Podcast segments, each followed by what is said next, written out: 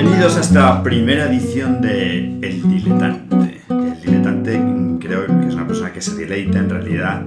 Es una persona que no sabe de nada, sabe un poquito de todo y queda bien en las cenas y, y le gusta saber un poquito de todo. Eh, Este podcast es parte de una serie que estamos haciendo para la editorial Círculo de Tiza y eh, hoy en este primer podcast de Diletante tenemos con nosotros a Santiago Isla. Hola a todo el mundo, ¿qué tal? Un placer estar aquí.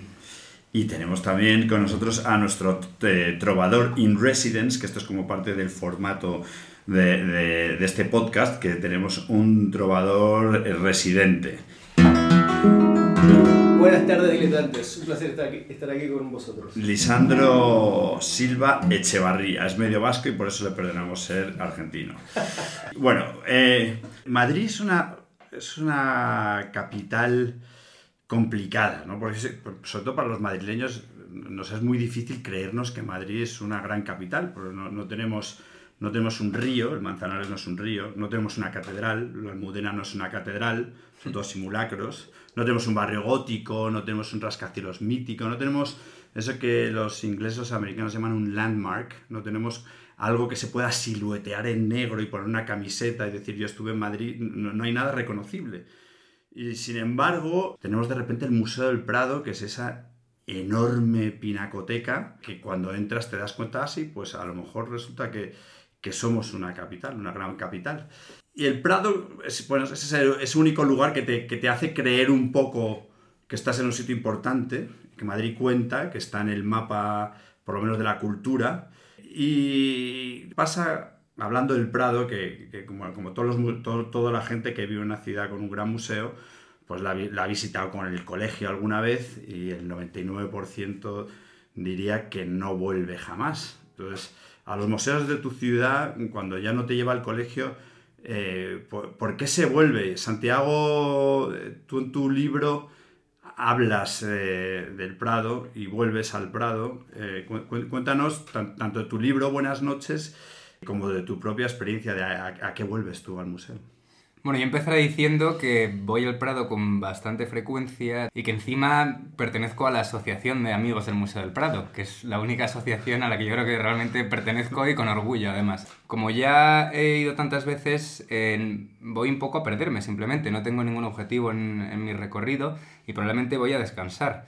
De hecho, te diré que mm, eh, durante mm, este otoño o invierno más o menos, em, cuando se abrió otra vez el Museo del Prado con, con esto del, del reencuentro que lo llamaron, eh, yo fui un día muy aleatorio, un miércoles en mi descanso del mediodía al Prado y estaba yo solo, que es una cosa bastante distópica, yo solo en el Museo del Prado, quitando la gente de seguridad o tal, yo solo, yo solo con las meninas, eh, yo solo con Carlos IV, yo solo con todo Kiski, ¿no? Entonces, eso quizás ha sido como lo más especial que he vivido en el Museo del Prado. En el caso de mi libro, el personaje, sobre todo va al Prado a ligar, te diría. Ah, Va a ligar, eh, recuerda como encuentros amorosos en el Prado, en los que llevaba chicas para impresionarlas un poco. Y por último, al final del libro, creo que ya ha pasado un año de la publicación, no destripo nada, vuelve de alguna forma también a, a reenamorarse. Entonces, en este caso, la conexión con el Prado de mi libro sería la romántica. Pues mira, me, me gusta lo que dices de, de esto del reencuentro con el Prado. A mí me pasa un poco lo mismo. Eh, yo había un cuadro que me di cuenta que le había cogido manía por culpa de las hordas de turistas que hay en el Prado, que es eh, el, el bosque, el jardín de las delicias. De hecho, me acuerdo que las últimas veces prepandémicas que estuve en el Prado fue en, en la gran exposición que hubo del Bosco y, y llegar a verlo era como, Sí. co- como, mm, co- encontrar una mesa en un chiringuito en agosto. O sea, tenías que pegar codazos a 30 chinos, 40 alemanes, pisarles las crocs, eh, eh, hasta llegar a ver algo y, y te dejaban como un minuto y, y después te echaban. Em, yo, yo también en mi libro hablo, hablo del Prado y hablo de, un- de una experiencia que no sé si te habrá pasado, que es que cuando ya lo has visto muchas veces, eh, pa- para que te vuelva a gustar o para obtener un poquito de, de esa emoción de, de la primera vez que veías un cuadro, no hay nada como, y supongo que tiene que ver mucho con el enamoramiento, de como llevar a alguien que no ha visto todavía ese cuadro, se ha fijado en ese detalle en que tú te has fijado, en el Claro. personaje que tú quieres, y hacérselo ver y mirar la cara que pone y cómo reacciona, ¿no? esa emoción de... Sí, efectivamente. No sé, en, en el caso de mi personaje, eh, que, que es un poco así, ¿no? En enseñar el Prado a otros, yo te diría que eh, nunca un libro del colegio, que en mi caso personal fue el de Historia del Arte segundo de bachillerato, tuvo tanta utilidad. Porque es que te juro que recuerdo párrafos enteros y, y- y los he recitado ahí, efectivamente, para, para enseñárselos a otras personas. En realidad muchos otros museos, eh, como por ejemplo el Met, ¿no? el Metropolitan o el Louvre, son representaciones de la historia del arte a través de pues todas las diferentes eh, eh, todas las diferentes artes, ¿no? Escultura, pintura, joyería, porcelana, todo lo que te puedas imaginar en, en China, eh, en Japón, en Italia, en, en los diferentes periodos y lo que te tratan de hacer es como una especie de recorrido para que tengas una historia. El Mm. Prado es un museo caprichoso y absurdo que realmente el único criterio eh, eh, por el cual está amalgamada toda esa colección es qué es lo que le gustaba a los reyes y los que había acabado en sus casas. Total. Y en ese sentido, tiene una cosa la que, lo que hablas de ligar ¿no? en el Prado, es que yo me imagino que muchos de estos cuadros, cómo molaría llevarse uno de esos cuadros y ponerlo en el comedor de tu casa una noche, o poder cenar con él, o poder estar en pelotas delante del cuadro, o ponerlo en- en- encima de tu cama. ¿Sabes? Es, es así como se han disfrutado, ¿no? Ahora mismo es un goce público y no privado. Sí, totalmente. También yo te diría otra sensación, quizás lo alejo un poco de esto que estamos diciendo, ¿no? Pero eh, otra sensación que a mí me entra a veces, que obviamente no, nunca realizo y que tampoco es tan intensa, ¿no? Pero es un poco el afán destructivo, ¿no? Cuando estás rodeado de como de tanta belleza y todo tan solemne y todo tan grandioso. Es que también recuerdo, en, hay un libro de Javier Marías, que ahora mismo no sé cuál es, en el que hay eh, un vigilante de, de un museo que a veces con, el, con un mechero quema como los bordes de, de los cuadros, simplemente como por regocijarse en su superioridad, ¿no? Esto es un Velázquez, esto es un Goya, pues mira lo que puedo hacer, ¿sabes? Pues a mí a veces también de alguna forma pienso, ¿qué pasaría, como hay las típicas, eh, como, no sé cómo llamarlas, como vallitas para que no te acerques lo suficiente, ¿qué pasaría si yo ahora cojo y le pego un manotazo a un cuadro? Cosas Bueno, así, ¿no? Eh, Eso, eso lo hizo un tío hace unos años, hace bastantes años, un loco. Entró y ese cuadro que hay de Rafael, del Cardenal, eh, y, le- y le- y con un cuchillo le cortó los ojos, o sea, le pinchó los ojos. Pero hay una cosa incluso más, más alucinante, no sé si, si lo sabes, que durante la Guerra Civil el Prado eh, se evacuó entero porque tiraron una bomba incendiaria los nazis eh, encima de... Pero no sé si era la aviación nazi o la de Franco la que cuál, pero cayó una bomba incendiaria encima del Prado y no explotó. Entonces se dieron cuenta del problema. Entonces eh, Picasso creo que era el presidente honorífico, pero fu- estaba fuera y tal, y, y se organizó una evacuación de todo el Prado que es el, el tesoro más grande jamás transportado. Y se, y se metieron todo en cajas y se llevaron a Valencia y de Valencia se llevaron a Francia, de Francia se llevaron a Suiza. Lo hizo un pintor que poco conocido que se llama Timoteo Pérez Rubio y en ese momento se perdió la guerra civil eh, eh, y, y de repente estos señores que estaban encargados de todo el Prado eh, ya, no, ya no estaban encargados de él y había que devolverlo y, había- y empezó la guerra mundial, la segunda guerra mundial y había que devolverlo de vuelta, meterlo en un tren y de hecho bombardearon en algunas veces, le cayó alguna bomba y, y- y en las meninas, o sea que no sé, se, hubo, pequeños desperfectos en algunos cuadros. Eh, eh, es una historia alucinante y hay un documental, se llama Las cajas españolas de Alfredo Portland, creo que se llama. Como el Prado es una barra libre y es un all you can eat y, y- os, puede llegar a emborrachar bastante hasta que, hasta como pasa con las grandes borracheras, que no te acuerdas de nada, eh, Santiago y yo os vamos a proponer un, un menú de seis cuadros y además mm, vamos a ponerle banda sonora a- aquí nuestro trovador in residence nos va a poner un- una banda sonora caprichosamente, así un poco porque sí. Eh, y vamos a empezar con un cuadro que ha escogido Santi. Bueno, cuéntanos por qué has escogido este cuadro. Bueno, este cuadro es la Condesa de Chinchón de Goya. Entonces yo lo he elegido para tratar una serie de temas ¿no? que me transmite el cuadro. que son la inocencia, la candidez, la ternura y sobre todo la falta de ironía, que esto daría para 700 podcasts. En este cuadro en concreto, la condesa está embarazada, ¿no? Entonces tiene como esa mirada tierna, eh, cándida, es aparte una chica muy joven, me parece que tenía 20, 21 años cuando se pintó el cuadro. Entonces, esa, esa mirada como pura y dulce, ¿no? De, de la mujer que está esperando, en este caso, su hijo, es la... mm, representa para mí lo contrario de, de la ironía, del sarcasmo, del cinismo, es al revés, es la vida, ¿no? Entonces, por eso he elegido este cuadro. Es un cuadro que me gusta mucho, la verdad. Yo, o sea, yo, yo, yo no me había fijado mucho en este cuadro, o sea, lo, lo conocí, ahora está puesto como que lo acaban de restaurar y está, Mm, y- y eso es. está puesto de una manera muy prominente, eh, nada más entrar. Puede ser verdad lo que dices de la inocencia, ¿no? To- Torrente te diría que cómo puede una mujer embarazada ser inocente. Eh, eh, hay, hay que, hay que ser un poco abogado de de- del diablo, de, de los hombres duros y no blandines. Es verdad que tiene una dulzura increíble en el rostro y, y- y una suavidad ¿no? en, en- en la postura y en la pose. Yo, o sea, no sabía que estaba embarazada, no, Sí, no sí. se le nota mucho todavía. De todas formas, es una mujer que tuvo una vida muy desgraciada, por lo visto, porque ella se casó con Godoy y él, pues, bueno, él, ya sabíamos cómo era el personaje histórico de Godoy, ¿no? Pero que según se casaron, él estaba enrollado con otras, eh, como que la hacía de menos todo el rato, eh, o sea, como que, que realmente este cuadro recoge un momento de su vida que a lo mejor no es el perfecto para referenciar lo que realmente, ¿no? Fue, fue su vida.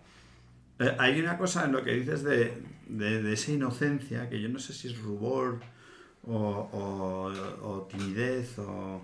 Pero sí, pues sí, inocencia. O sea, ella evita la mirada, está, tiene una, es, es, Claro. es raro en el... eh, eh, realmente es, es raro como retrato que, que no está mirando, no se atreve a mirar al espectador, ¿no? Es, eh, evita la mirada y tiene una mirada un poco, no sé sabe si triste, porque la mirada parece triste, pero la boca tiene una mini sonrisa. Cuando hablo de lo de la inocencia, la candidez, la ternura, etc., eh, a mí lo que me interesa sobre todo es contraponerlo con la ironía, ¿no? Porque llevando todo esto un poco a, a- a nuestro siglo, eh, a mí hay una cosa que, que- que- que me sorprende mucho y, y que a mí me ha pasado alguna vez también, que es que, que lo veo en otras personas de mi generación, que es que te gusten las cosas o te enamores de las cosas de forma irónica. Eh, pasa mucho con la música, por ejemplo, o sea, eh, es que también se lo he escuchado a, a Ana Iris Simón, que, que- que ha publicado un, un libro en, en nuestra editorial, y estoy muy de acuerdo. Eh, o sea, que, que grupos o artistas que hace 5 o 10 años serían considerados como de, de lo más bajo, de lo más... Came-. Camela. Camela es el ejemplo eh, perfecto. Que te ejemplo. asomas para reírte, te gusta porque... Claro, porque dices, pero qué horrible me... o sea, ah. y, y sin embargo, eh, como que ahora hay mucha gente como en, voy a decirlo de una forma muy estúpida, muy moderna, a la que, mm, a la que de repente le gusta Camela, le gustan los cassettes, le gustan las gasolineras, pero de una manera un poco irónica, ¿no? De una manera un poco sarcástica. O sea, me gusta, pero desde arriba, ¿no? O sea, con cierta superioridad. Y para mí esto refleja absoluta- absolutamente lo contrario. Partiendo de la base, obviamente, que es algo como la maternidad, ¿no? Pero que la maternidad no admite ironía, no admite, no admite sarcasmo, no admite cinismo. Y a mí es un poco lo que me gustaba mucho de este cuadro. Sí, tiene, o sea, tiene una innegable dulzura, o sea, no hay, no hay nada duro en ella ni Mm. nada oscuro de- de- de- dentro que está sentada en, en la oscuridad. ¿no? Bueno, menuda chapa estamos soltando, menos mal que tenemos aquí a nuestro trovador residente eh, para callarnos un poquito la boca. Venga, enter Lisandro. Acá el trovador residente eligió eh, una canción que, que es una canción muy falta de ironía, o sea, es una confesión limpia, clara, en tono mayor, con una melodía dulce, casi que, que de todo lo que se está hablando aquí, trágica y breve.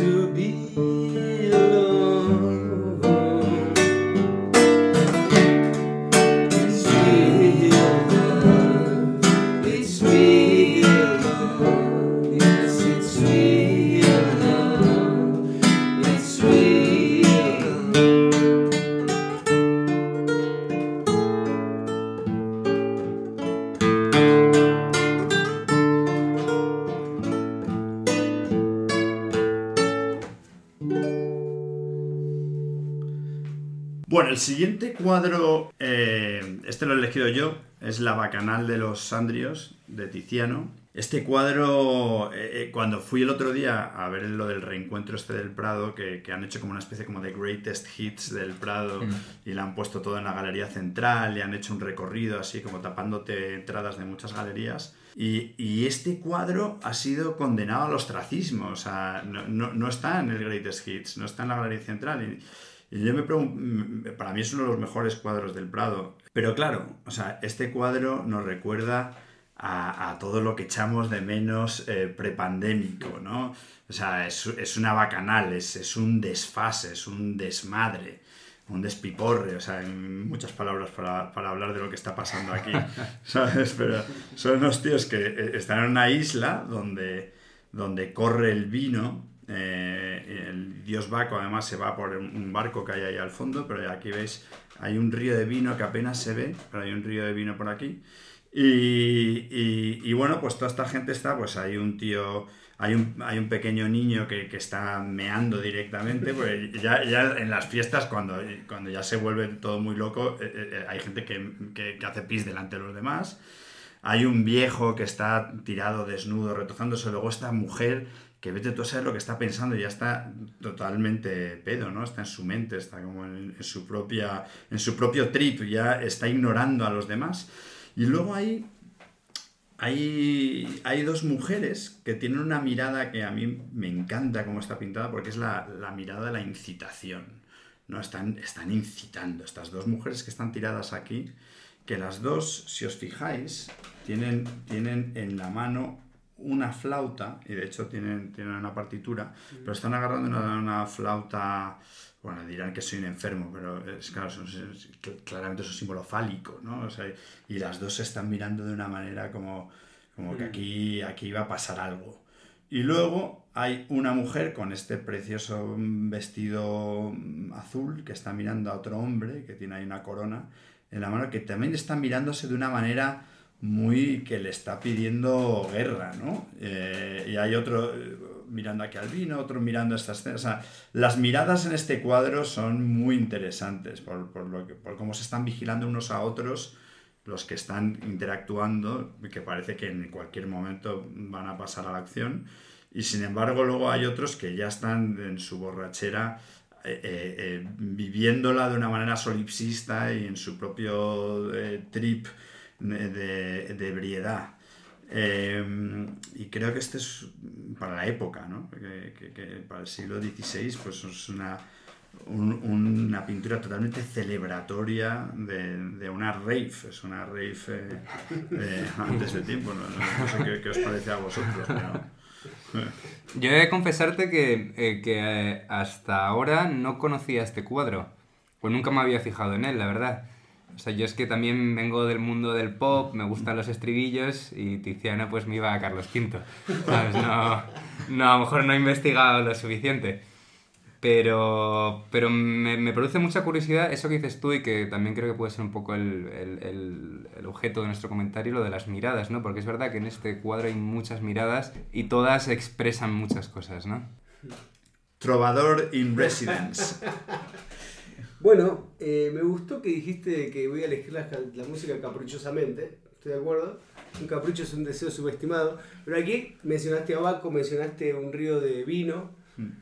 Y se me, me, me ocurrió la canción eh, Lilac Wine, vino de Lilas, que yo la conocí por Jeff Buckley, porque la cantaba también Nina Simone y es de un tal James Shelton a quien no conozco. Y voy a cantar solamente un pedacito, ¿no? Para, para aburrir y que sigamos adelante del estribillo que dice así.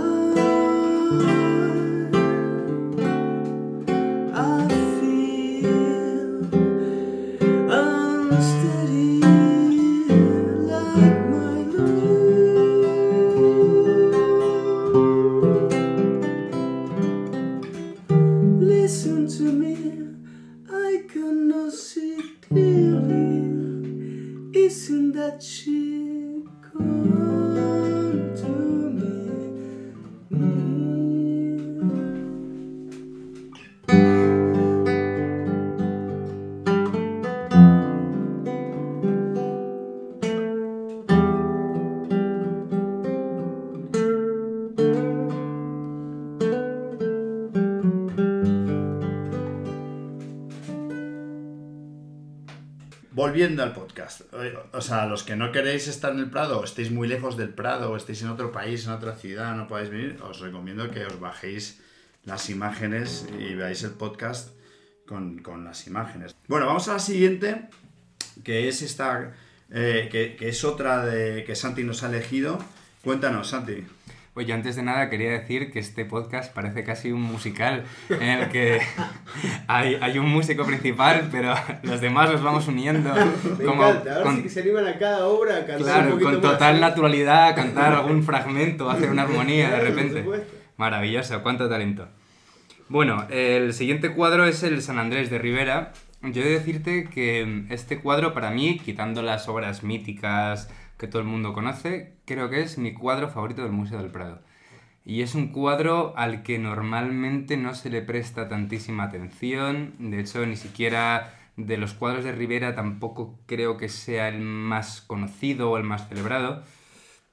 Y a mí me gusta mucho, aparte de, por, de ah, puramente estético, puramente visual, eh, que es una maravilla, es una maravilla, de verdad, la piel del... Es un, es un anciano pescador y que entonces como, como, como su vejez está representada, eso, el, el- el- el pelo canoso, eh, las arrugas, pero con mucha dignidad, por otro lado. O sea, me parece una vejez muy digna.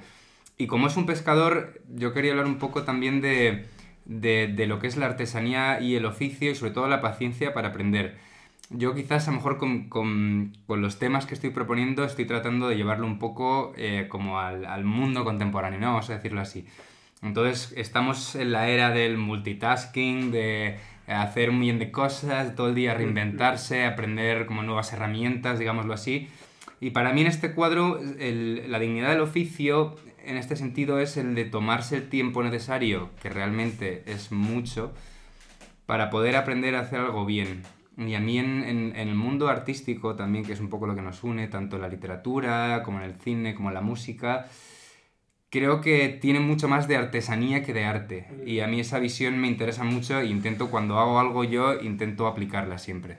Pues eh, te diría que a, mí me, me fascina Rivera, que, que era un pintor valenciano y que, y que vivió en, en- en Italia, en el sur de Italia, eh, le llamaban el españoleto, y que es como nuestro Caravaggio. Hmm. De hecho, me da un poco llamar a nuestro Caravaggio. eh, eh, yo diría que Cara- Caravaggio es el Rivera de los italianos.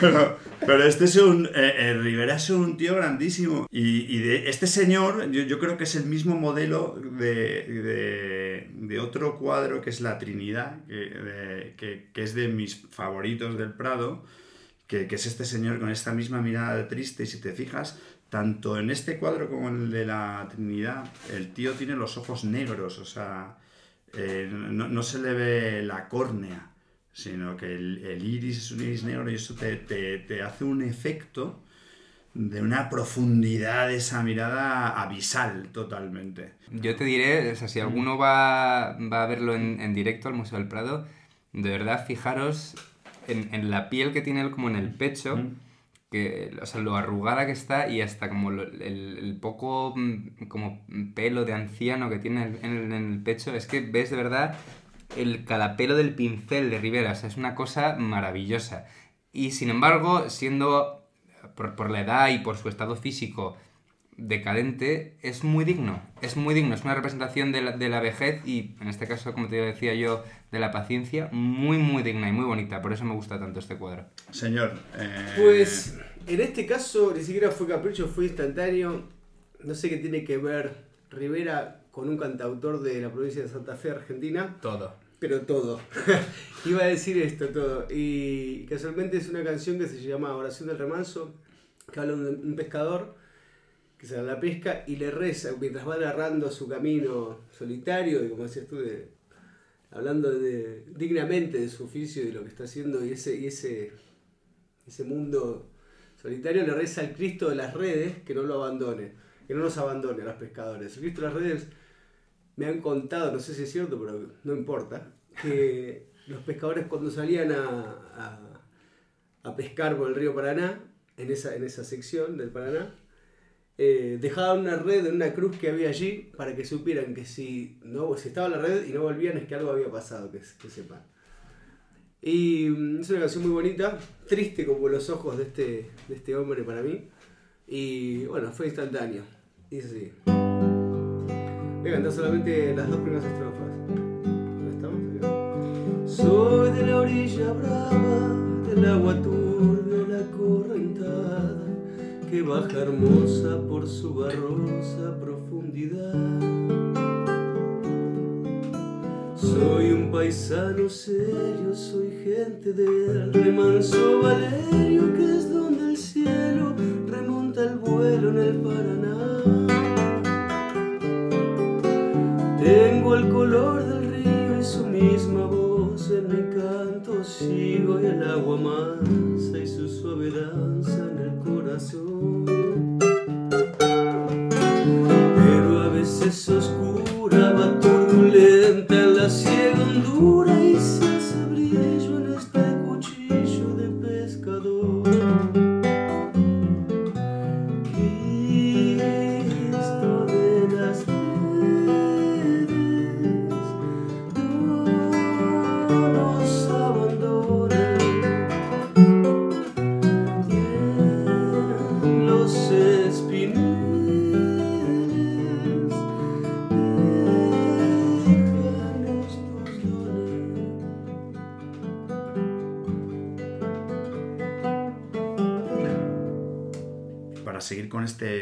extraño, que claramente tenemos dos configuraciones mentales, eh, Santi y yo, porque Santi escoge figuras que, están solas contra un fondo negro y donde se destaca solo esa, la humanidad de esa figura y a mí me gustan los detallitos. A mí este cuadro de Fra Angelico, eh, mm, que es un cuadro que tiene una composición como que está dividido en, en tres tercios, ¿no? Eh, es una composición súper clara, o sea, en un lado está la Virgen, en el otro está el ángel y luego a la izquierda hay un salto temporal enorme que es, que es la expulsión de, Adán y Eva del paraíso, que ya están vestidos porque ya sienten la vergüenza de haber probado de- de- del árbol, eh, del árbol de la ciencia, ya saben lo que es el bien y el mal. Eh, y, y- luego, bueno, pues llega el arcángel y se le anuncia a, la Virgen que va a tener un hijo y ese hijo es el que va a limpiar al mundo del pecado original, que es lo que vemos en el primer, en el primer tercio de este cuadro. O sea que están puestos dos, dos espacios de tiempo, en uno donde se produce el pecado y en otro do- donde, donde llega la solución por fin del pecado con ese rayo de luz diagonal que viene del Dios Padre y ahí, ahí está la, paloma del Espíritu Santo y suponemos que ella se queda embarazada, mm, y esta sí inocentemente, no como la, con la marquesa de Chinchón, O como Torrente, ¿no? Que decía... Sí, esta, es la no- esta no ¿no? ha conocido varón. Claro. Y, y- y a mí lo que me, me encanta de este cuadro, eh, que es un cuadro eh, todavía arcaico y un poco medieval, ¿no? con una perspectiva muy torpe, pero hay una cosa que es el nivel de detalle que hay en, el, en, el- en la parte del, del jardín del paraíso.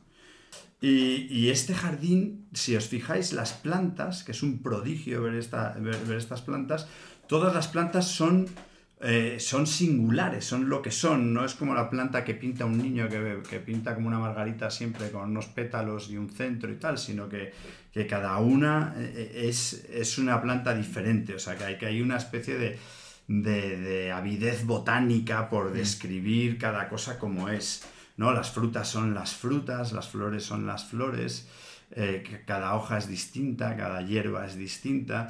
Y hay ahí, yo creo, pienso, me meto un poco en la cabeza de Fra Angelico y, y- y me imagino que hay un, una- un ánimo de, de celebrar la creación, ¿no? de celebrar de celebrar que, que todo es único y que, y que dentro de esa creación, de que Dios cuando crea cada cosa, es que cada cosa es cada cosa, tiene esa unicidad, esa, esa singularidad y que Él recoge, que por primera vez eh, en, la pintura, bueno, en la pintura moderna, ¿no? después de la Edad Media, alguien se fija en los detalles y, y trata de esa cosa que hace el artista a veces, de, que es de, de recrear el, el, mundo en, en, toda su, desplegando toda su riqueza y toda su profundidad. ¿no?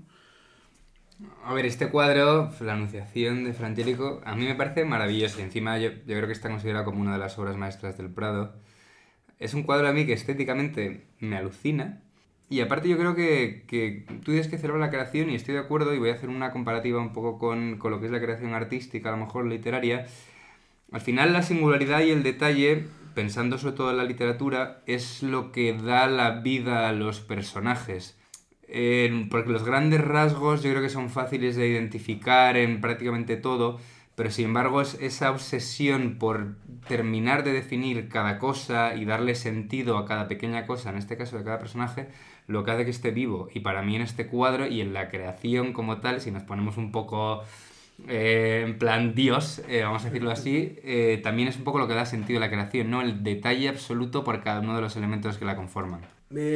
Hablando de flores singulares y de creación y recreación, el trovador caprichosamente eligió una canción que es un vals criollo que escribió Homero Espósito. Y fíjense, me gusta la historia, más allá de la canción que es muy bonita en su melodía y su letra y su lírica. Y al parecer escribió la canción que es una. Que va comparando la flor del lino, como una flor singular, como estamos hablando, con, una, bueno, con el amor, con un amor. Y al parecer escribió todo este despliegue de la flor del lino y cuando la terminó lo llamó a su hermano Virgilio y le dijo, Virgilio, ¿el lino da flor? Y escribió todo esto antes de hacer la canción. Quiero decir, como cuando Agustín Lara escribió Madrid, ¿no? Sin conocerla, sin haberla pisado. Y la letra dice, dice, deshojaba noches esperando en vano que le diera un beso. Pero yo soñaba con el beso grande de la tierra en celo. Flor de lino, qué raro destino truncaba un camino de linos en flor. Deshojaba noches cuando la esperaba por aquel sendero, lleno de vergüenza como los muchachos con un traje nuevo. Cuántas cosas que se fueron y hoy regresan siempre por la siempre noche de mi soledad. Florecer como el lino de un campo argentino maduro de sol si lo hubiera llegado a entender, ya tendría en mi rancho el amor. Yo la vi florecer, pero un día mandinga la huella que me la llevó. Flor de lino se fue y hoy que el campo está en flor amalaya me falta su amor. Se fue y hoy que el campo está en flor amalaya me falta su amor. Virgilio, ¿el lino da flor? bueno, pues yo el último cuadro que he elegido es Mujer al salir del baño de Rosales. Y este es un cuadro que tiene una historia curiosa detrás, que es que el pintor lo pintó en un solo día en Roma. Entonces, em, a mí yo he elegido a lo mejor cuadros hasta ahora con, sin llegar al, al detalle tan preciso de lo que ha elegido Jacobo, pero sí que he elegido cuadros que estaban un poco más acabados, vamos a decirlo así. En este caso, el pintor eligió de manera deliberada dejar el cuadro a medio hacer. Y a mí todo esto me lleva un poco eh, a, las impresiones, ¿no? A lo inmediato. En este caso, también a los recuerdos. Hay, hay momentos en nuestra vida, ¿no? Quizás eh, flashes, en este caso de imágenes, pero pueden ser de olores, de sabores, que, apenas duran unos instantes y que luego quedan eh, grabados para siempre en la memoria. Y a mí me parece que este cuadro captura muy bien un poco esa sensación o ese ambiente. A ver, este, este, esta es esta cosa del siglo XIX después, que los cuadros no van de nada. O sea, que es, que es la vida misma. O sea, una persona que sale del baño y se, y se seca con la toalla y está de espaldas en una postura rara, ¿no? Antes era todo...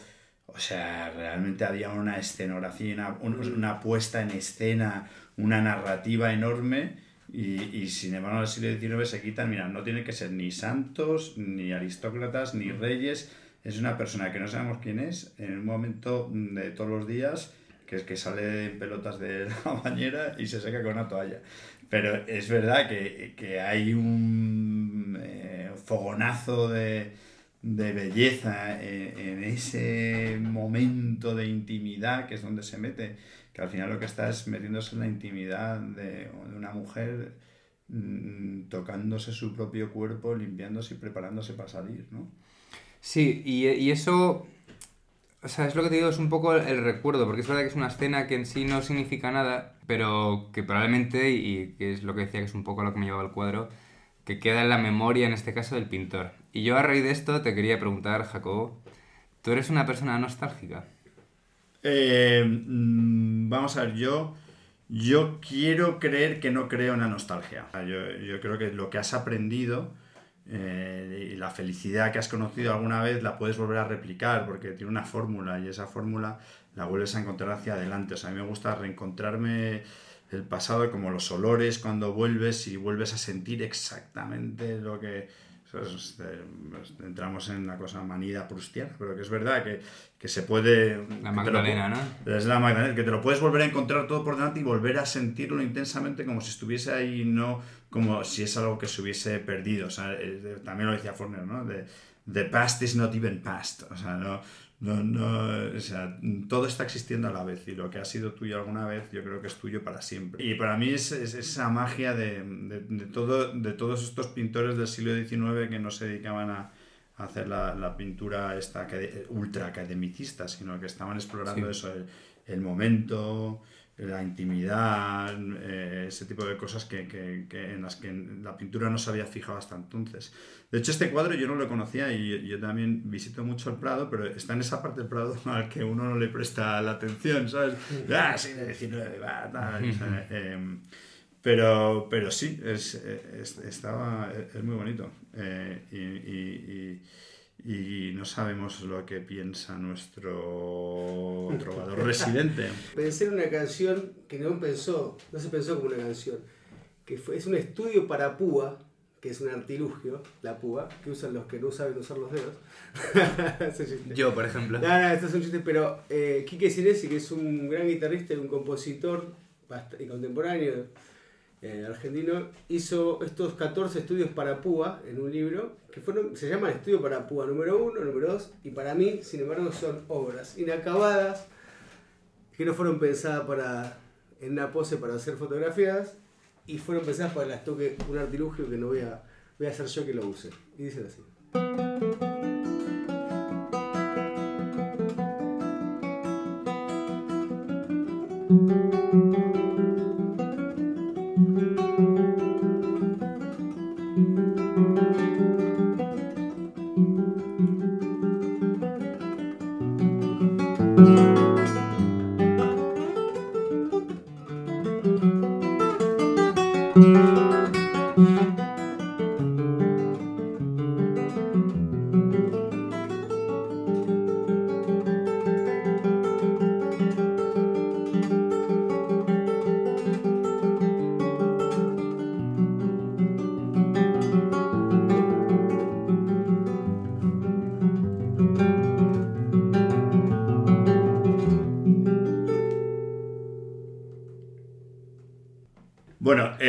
Cuadro que he elegido no es un cuadro, es, es una serie de cuadros.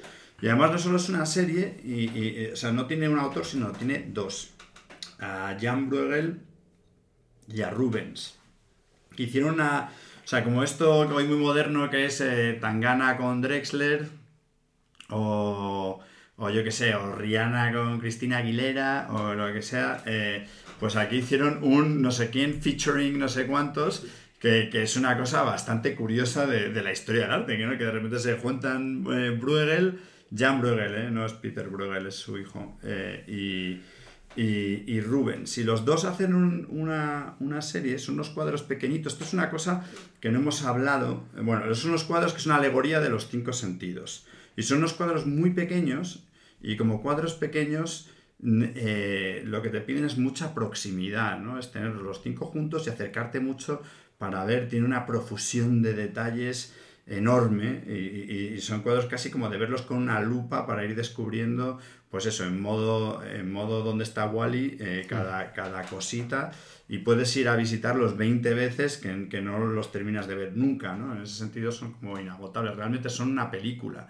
Em, y son cuadros que por su tamaño no, no, son cuadros como para estar en un gran salón, que los ves como el retrato ecuestre de Carlos V que tú hablabas antes, que es un, es, un cuadro que manda, o sea, que realmente que define la estancia donde estás. O sea, en el momento en que lo pones, ese cuadro manda sobre todo lo demás y, y, ya, ya, ha definido ese cuarto. Sin embargo, estos son cuadros mm, pequeños y de detalle que, que, que, no te enteras de lo que son hasta que no te has acercado a dos palmos del cuadro. Y ahí es ah, vale, este cuadro es de esto. Y, yo creo que son cuadros como, como de vestidor, ¿no? Como, o como de alcoba, como de cuarto pequeñito. Es, es como, no es como un cuadro de, traerte a hacer un gran banquete como ese Carlos V y enseñar a todos lo que mando y tal, sino de ir con alguien eh, de la mano y, acercarte cuadrito. Mira, fíjate aquí, este otro tal, ¿no? Es, yo, yo, creo, o sea, que los cuadros construyen, construyen atmósferas, ¿no? Y, este es, y este es una serie y cada, cada uno de estos cuadros no se entiende sin, sin el resto del conjunto, que son cinco, y cada uno eh, representa a uno de los sentidos. Y dentro de ellos uno pintaba los detalles y el otro las figuras. Rubens pintaba las figuras y, y Bruegel los detalles. Y cada cuadro está absolutamente cargado de, estímulos, ¿no? Tienes... Eh, eh, bueno, en muchos de ellos están siempre Eros y Afrodita, que están ahí... pues por ejemplo, este primero es el del olfato, obviamente está lleno de flores y están con las flores. Luego tienes el, el de, eh, el, el, de la, el del sabor y, está ahí un fauno, que es una representación del placer, sirviéndole ostras, vino, eh, y, y todo, eh, bueno, todo tipo de animales de caza, eh, de marisco. Eh, de todo, todo, lo que, todo lo que pueda estar. Y luego hay una cosa curiosa, que es que son, hay cuadros dentro de cuadros, no solo hay cuadros dentro de cuadros, sino que hay estancias al fondo donde están ocurriendo otras cosas, aquí están cocinando en esa estancia de tal, eh, eh, y en los cuadros de cuadros aquí tienes las bodas de Caná, que es, que es el primer milagro de Jesucristo y es el más guay porque es cuando... Comerte el agua en vino, cuando, Claro, joder, cuando, cuando, se ha acabado la fiesta porque solo hay agua, va el tío y convierte el agua en vino para que siga la fiesta.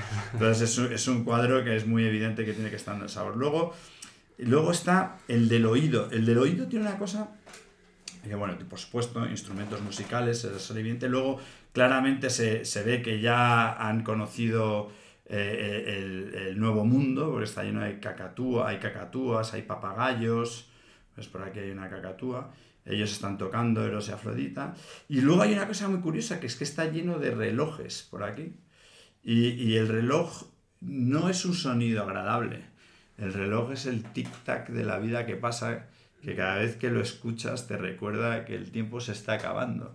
Y en cierta manera yo creo que eso es un, una especie de recordatorio de, ojo, disfruta que esto se va pronto.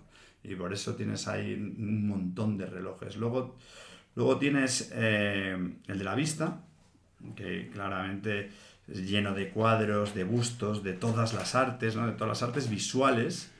Eh, y, y, luego además de, de, las lentes que, que, que, en ese momento en, en Holanda eh, pues eh, había un montón, era una parte de la artesanía, ¿no? la gente que, los óptic, la óptica empezaba a florecer.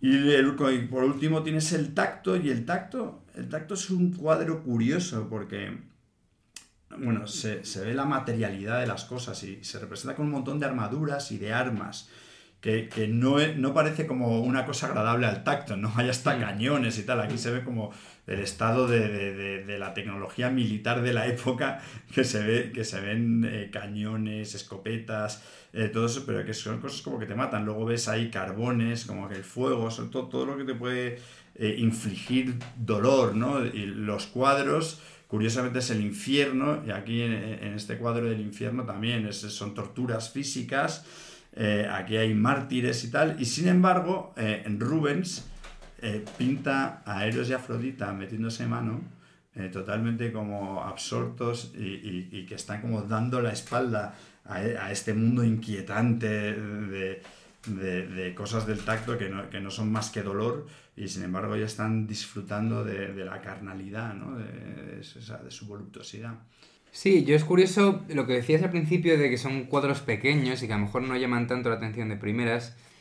Yo creo que es verdad que es una cosa que nos pasa a todos, que, que, que las primeras veces que vas a un museo, me refiero en, en tu vida, sobre todo cuando eres más pequeño, los cuadros te llaman la atención al kilo un poco. O sea, cuanto más grande sea, más grandilocuente y que ocupe más espacio, más te sorprende, ¿no? Más te impacta. Y quizás es cuando ya van pasando los años o te vas formando un gusto o un- una sensibilidad que puedes apreciar a lo mejor más este tipo de, de pequeñas joyas, ¿no?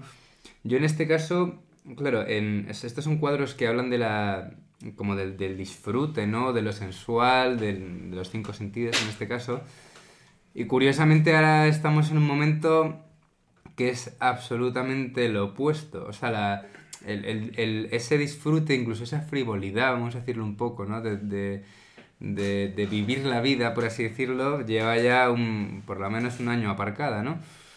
Entonces, claro, de alguna forma es, es, es un poco, es un poco como contradictorio casi, ¿no? Con, con el momento que nos toca vivir. Y yo quería decir también, y te quería preguntar a ti, yo la, la, la primera persona, esto es un cambio de guion radical, ¿eh? No sé si No, no, no, estoy en modo entrevistador, de repente Dale, se, dale, dale. se me ha metido algo en la cabeza.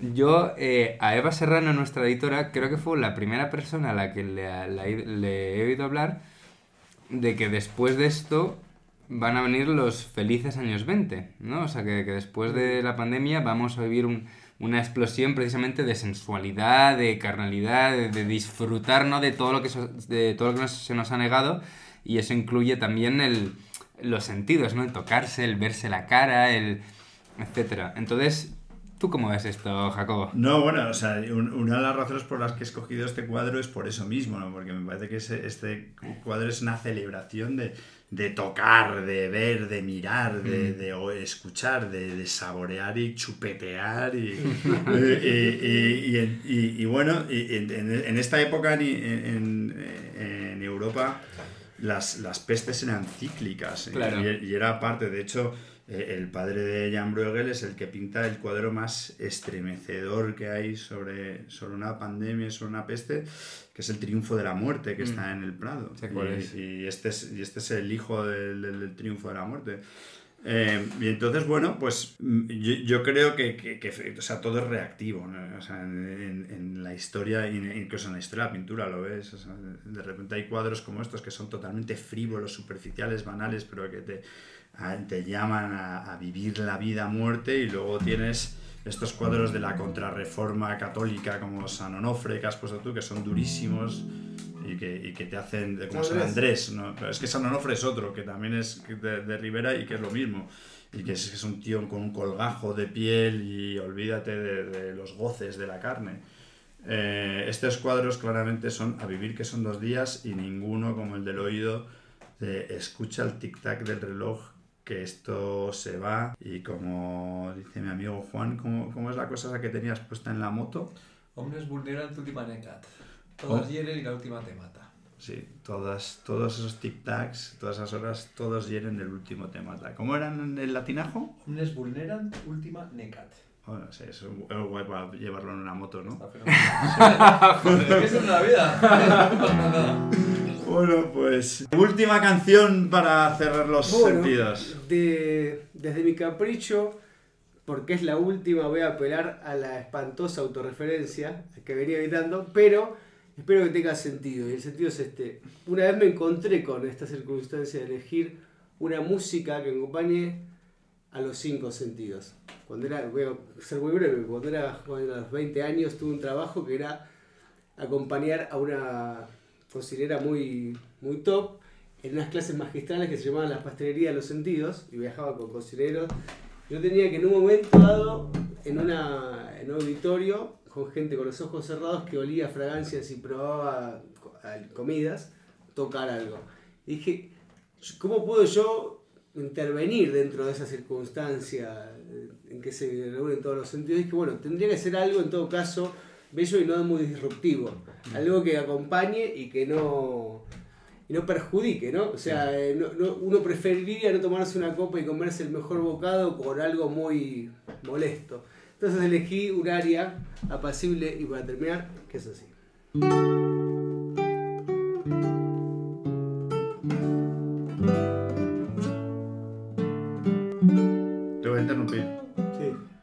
No, o sea, estos son. Este es, este es, o sea, la vida que se va, lo, el TikTok del reloj es que si tú no te das cuenta de lo que vale, la vida es una tontería. Si vas Vale, dejando que se escape pero, lo que más pero- querías. va- vale, O sea, vale, la vamos a tocar. Es, pero es déjame- rumba, esto es rumba, deja- tío, deja- estos cuadros, estos cuadros es, es la alegría de vivir. Si no te das